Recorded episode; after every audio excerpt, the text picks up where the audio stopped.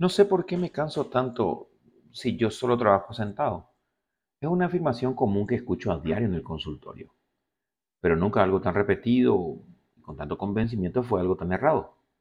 Pensamos incorrectamente que el trabajo físico es lo que más agota, pero ignoramos que el trabajo mental, que exige un sobreesfuerzo del razonamiento, aunque estemos sentados, tampoco se queda atrás. Sentarse a pensar mucho durante horas también hace que uno se sienta agotado y tiene una explicación que pasaré a contarte aquí en Cerebra la Vida. Un grupo de investigadores ha encontrado una nueva evidencia fisiológica que está detrás de esa sensación de estar exhausto tras un trabajo intelectual intenso. Los resultados muestran que cuando el trabajo cognitivo enérgico se prolonga durante varias horas, provoca la acumulación de subproductos potencialmente tóxicos en la corteza prefrontal del cerebro. Esto altera el control sobre las decisiones, por lo que se tiende a elegir acciones sencillas que no requieran esfuerzo o espera a medida que se instala la fatiga cognitiva. Algunas teorías influyentes sugirieron en su momento que la fatiga es una especie de ilusión inventada por el cerebro para que dejemos de hacer lo que estamos haciendo y pasemos a una actividad más gratificante pero estos hallazgos muestran que el trabajo cognitivo da como resultado una verdadera alteración funcional, la acumulación de sustancias nocivas, por lo que la fatiga sería una señal que nos hace dejar de trabajar, pero con un propósito diferente, preservar la integridad del funcionamiento del cerebro. La pregunta siempre fue por qué las máquinas pueden calcular continuamente y el cerebro no.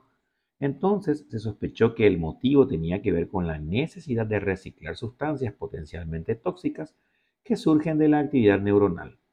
Por medio de una técnica denominada espectroscopía de resonancia magnética pudieron monitorear la química cerebral en el transcurso de un día laboral, observando a dos grupos de personas, los que necesitaban pensar mucho y los que tenían tareas cognitivas relativamente más fáciles. Se hallaron signos de fatiga, incluida la reducción de la dilatación de las pupilas, solo en el grupo que realizaba un trabajo duro. Estos también mostraron en sus elecciones un cambio hacia opciones que proponían recompensas en poco tiempo y con poco esfuerzo. Además, tenían niveles más altos del neurotransmisor glutamato en la sinapsis de la corteza prefrontal del cerebro. Esto, sumado a la evidencia anterior, demostró la idea de que la acumulación de glutamato hace que la activación adicional de la corteza prefrontal sea más costosa, de modo que mantener el control cognitivo es más difícil después de un día de trabajo mentalmente duro. Entonces, ¿Hay alguna forma de evitar esta limitación de la capacidad de nuestro cerebro para pensar mucho? La respuesta lamentablemente es no, pero una buena receta de toda la vida es descansar y dormir porque hay buena evidencia de que el glutamato se elimina de la sinapsis durante el sueño.